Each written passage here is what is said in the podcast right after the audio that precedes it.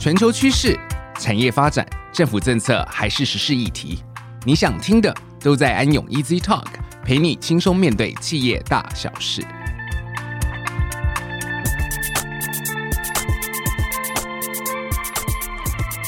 嗨，各位听众，大家好，欢迎来到我们安永 Easy Talk。我是安永联合会计师事务所国际及并购重组税务咨询服务的冯伟琪 Jeremy。本集很荣幸的与我们组上的周立芳职业会计师 Sophie 一起探讨再生能源的议题，让听众了解再生能源产业相关的税务知识，并提醒大家需要留意的地方。Hello，大家好，我是 Sophie。那听众朋友这几年呢，一定很常听到关于再生能源啊、永续资源等相关的话题与内容。其实不管是在台湾还是其他国家啦，政府提出的能源政策往往都会成为大众关注的焦点嘛，因为它对经济和环境都有极大的影响。那在我们进入主题之前呢，能不能请 Sophie 先介绍一下目前全球再生能源的发展趋势？嗯，好的。其实再生能源的发展算是国际上共同的一个目标。那主要是因为石油啊、矿产，它的资源量是有限的，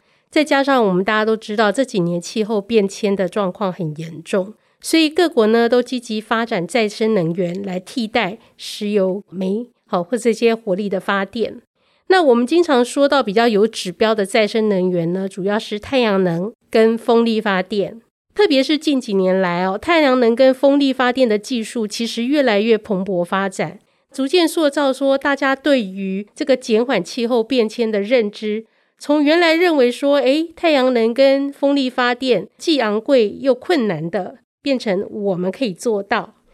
所以，即使从经济能源的效面来考量的话，再生能源的价格其实也日渐跟石油价格可以抗衡。那有在关注这一块领域的听众们应该都知道，其实现在风力发电的价格已经成为最便宜的电力来源。那甚至在欧美的一些国家，陆域风力发电的成本已经跟石化燃料发电的成本不相上下，甚至还可以更低。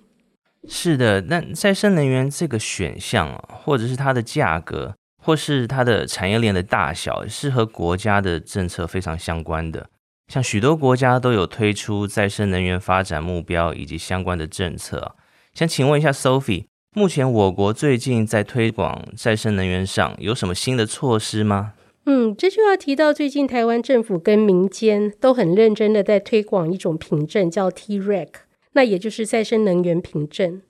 简单的来说呢，再生能源的凭证主要是确认这个发电的来源是来自于再生能源跟它的相关设备。好，那它产生的电力，我们可以称它为绿色电力。我国目前再生能源核发的对象呢，主要是太阳能、风能、水力能、生质能、地热能等五种。那我想听众一定会很想知道，我今天有这个凭证的好处是什么？它可以减税吗？其实它并没有直接达到减税的一个效果。可是从长期来看呢，其实现在很多企业都很重视社会责任。那针对企业社会责任来讲，这个取得 TREC 呢，就是一个非常好的加分项目。好，你可以对外宣称说，我所使用的能源都是来自再生能源。那这样可以提高企业的国际形象。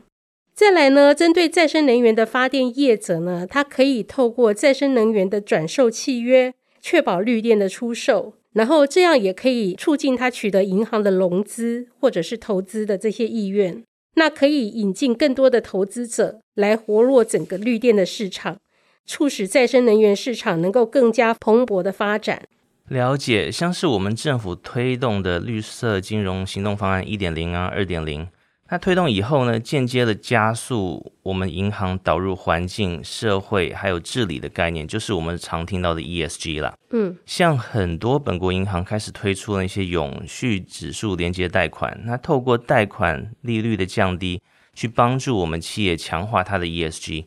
那一般来说，ESG 做得越好，也可以得到更多投资人的青睐。所以，再生能源凭证从非税务的角度去评估，我觉得也是可以为企业或者投资者带来很多的好处啦。嗯，但 Sophie 话说回来，我们政府规划的是在二零二五年将再生能源发电占比提高至到百分之二十，这真的是蛮有挑战性的。需要我们本国还有外国企业一起投资发展再生能源发电产业，来壮大这个产业链，快速成长。那相关的税务配套措施也应该很重要。那 Sophie，您要不要聊一下常见的税务优惠呢？嗯，好，那我们就是呃比较大方向的跟各位听众分享一下哦。那首先提到的就是有关于关税的部分哦。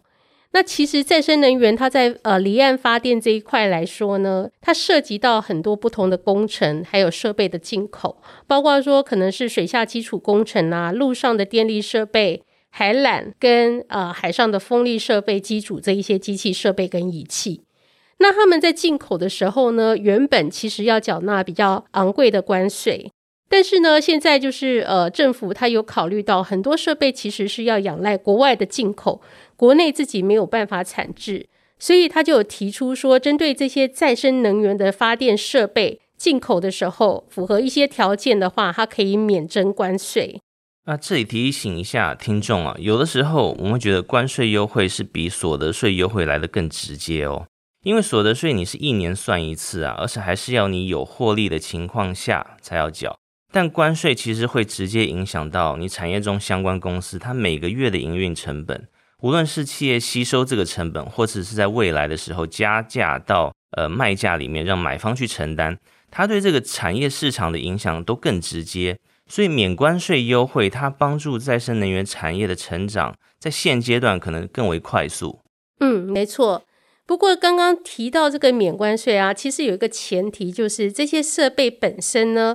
它需要符合国内无产制的这个条件，也就是说，你要证明说这些设备呢，或者是呃，它这些进口的一些相关的东西，它没有办法在国内生产，一定要仰赖进口，所以他在申请时要提交这个国内无产制的证明书，才有办法申请。是的，然后另外需要注意的是，我们相关的外国 EPC 承包商啊。他在境外采购并供应材料和机器设备给台湾公司的价款里面，依我们本国税法，还是应该要课征所得税的，而不是直接适用国际贸易免税哦。这是许多客户会忽略掉的一点。对，其实说到主要的原因是这些设备它进口以后都经过相当期间的组装跟测试，才可以达到使用的目的。所以它跟我们一般在亚马逊买个东西，它其实是不太一样的。那因为它其实进口来以后，它还需要经过这么长的一段时间去做调整组装。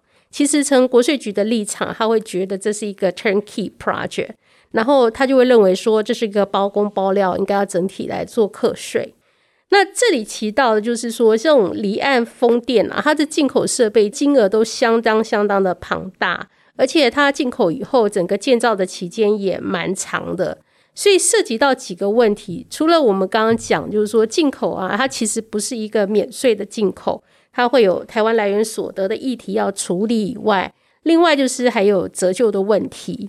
那我先讲到这个折旧的问题好了。那我们知道，就是说在税法上呢，是资产它要完成了安装，那可以开始运作的时候，才可以开始摊提折旧。那像离岸风电来讲，它有很多重大的组成成分，它可能要一起合起来组装，比如说电缆啊、下装啊、涡轮、风机之类的，它必须要安装组合之后，达到可运作的这个状态，这个年度才可以开始提列折旧。那这点来讲，其实财税上面是没有太大的差异，只是税务在申报的时候，我们可能还要注意，就是说，像国税局针对各个资产的折旧。它有一个固定资产耐用年数的规定，也就是说，我们在税上摊提折旧的时候是不可以短于这个税法上规定的耐用年数。然后看你机器设备的不同啊，通常有的是九年，有的是十五年。那这个大家可能就要再注意一下。另外还有就是说，依照能源管理办法第七条的规定，这些能源储存设备啦，哈，它其实是可以按照两年的方式来做加速折旧。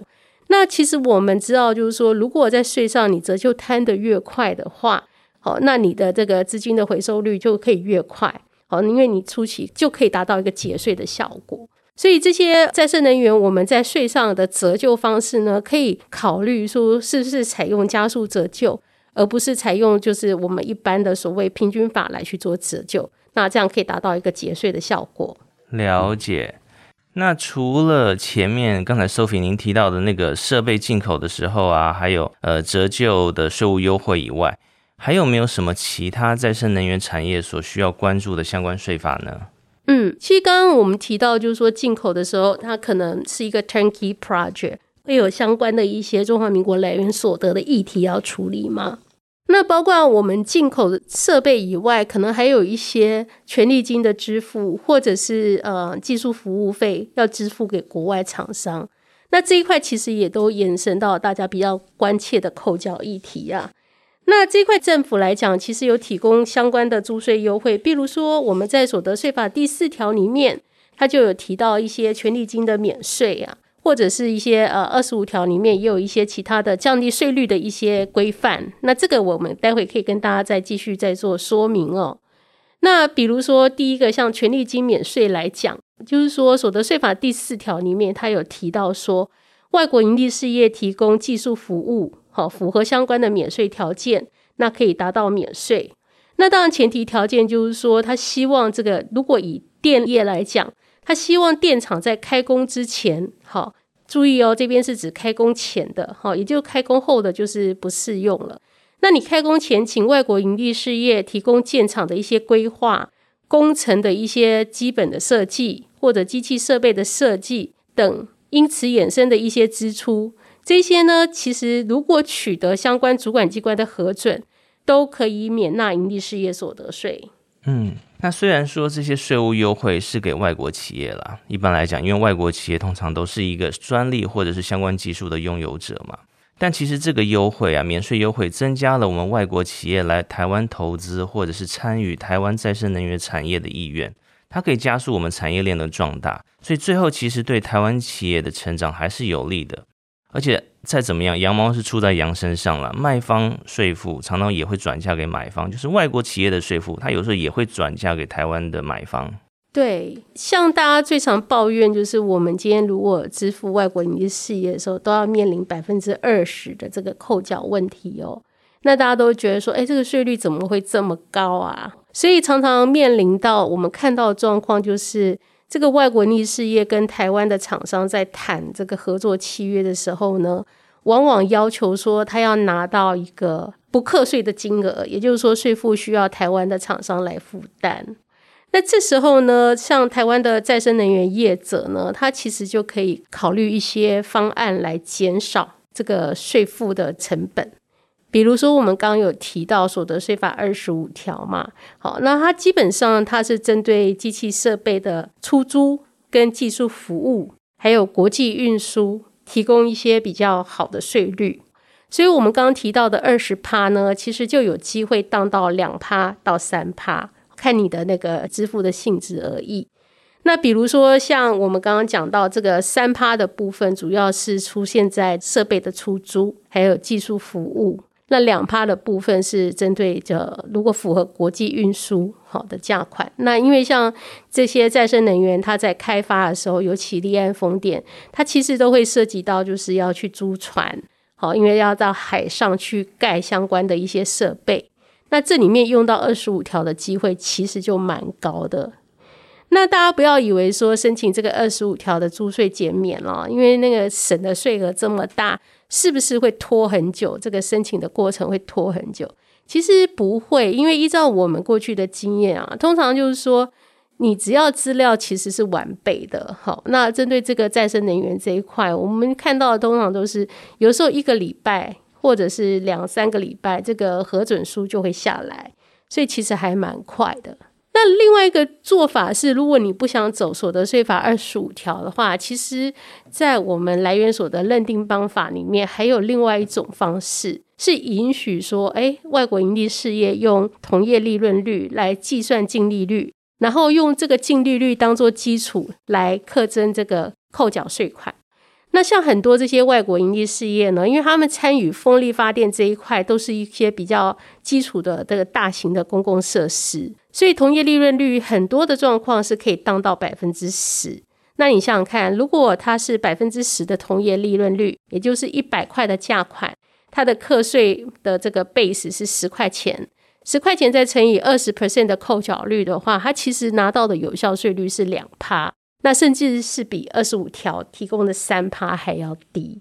所以这一块其实也是蛮多人走的，就是这个十五条之一。那大家都可以斟酌去弹性运用这几种节税的方案。嗯，那还有就是说，目前很多离岸风电的制造供应商，其实它都是来自一些跟台湾有签租税协定的欧洲国家，像是丹麦啊、法国啊、荷兰啊、德国等。那他们其实也可以说去考虑申请那个租税协定保护，来免除他们的营业利润所得税，或降低他的权利金的扣缴税。那当然了，只是能不能符合免税条件，要看个案事实和情况，像是你人员在台天数多少啊，来决定有没有常设机构及相关利润归属的问题。对，这是就是说，租税协定底下虽然有机会是整个把所得税免掉。但是像刚刚 Jeremy 提的这一点，就是要去注意，因为其实这个啊，就是说，呃，我们知道租税协定底下针对工程性或服务性的 PE 常设机构，它都有一定天数的计算门槛嘛，比如说六个月或者是多长的期间，那这就会牵涉到国税局为了去判断说你有没有超过这个六个月的期间。那他会希望等到这个案件都做了一个结束，好，你的整个 project 都做结束，他可能才会核发这个租税协定的核准函，因为他确实观察到你的人员的进出有没有超过这个六个月，所以它的整个期间呢，其实会比我们刚刚讲到所得税法第二十五条或者是十五条之一审核期间拖得还久很多。所以大家在做衡量的时候，时间成本也是一个要考虑进去的。不过这一类案件，其实支付的对象通常就台湾厂商来讲，支付的都是大型的国外的这些工程业者哦。那而且这类的支付通常来讲，就是涉及到实际工程的提供，所以都会有相关的凭证来去佐证哈。那呃，相对税局在审核的时候，我们看到就是说。呃，它是相对是比较宽松的态度啦，相较一些我们常见的一些什么跨国集团的管理服务费啊之类的哈，相对的来讲是比较容易。所以盈利事业它在考虑这些支付的时候，可以去权衡这几种不同的方式，可以来交互运用。好，感谢 Sophie 的重要提醒啊，其实我们一直以来有在强调的一个观念就是说。我们企业不管是本国还是外国啊，今天如果被查了以后才来找解决方法的话，你的成本一定会比较高。好，就像刚才说的，如果就先不扣缴，然后哪一天，诶，税局突然来查了，那这个时候你要再去证明说我这个是什么，呃，台湾没有的技术，所以不用做扣缴，这些成本一定都比较高。不要说是工费啊，而是那些人力啊，或者是我们花下去的时间，找过去的资料，然后公司里面内部开会，其实都是可以事前避免的。我们今天非常谢谢 Sophie 分享关于再生能源产业的资讯和税务问题啊！如果各位听众有兴趣，安永不定时都会发布一些税务剖析啊，带大家看一下国际租税的新变动，也可以多多收听我们的 Podcast，对税有更全方位的了解。我们今天谢谢大家的收听，我们下次见喽！谢谢，拜拜。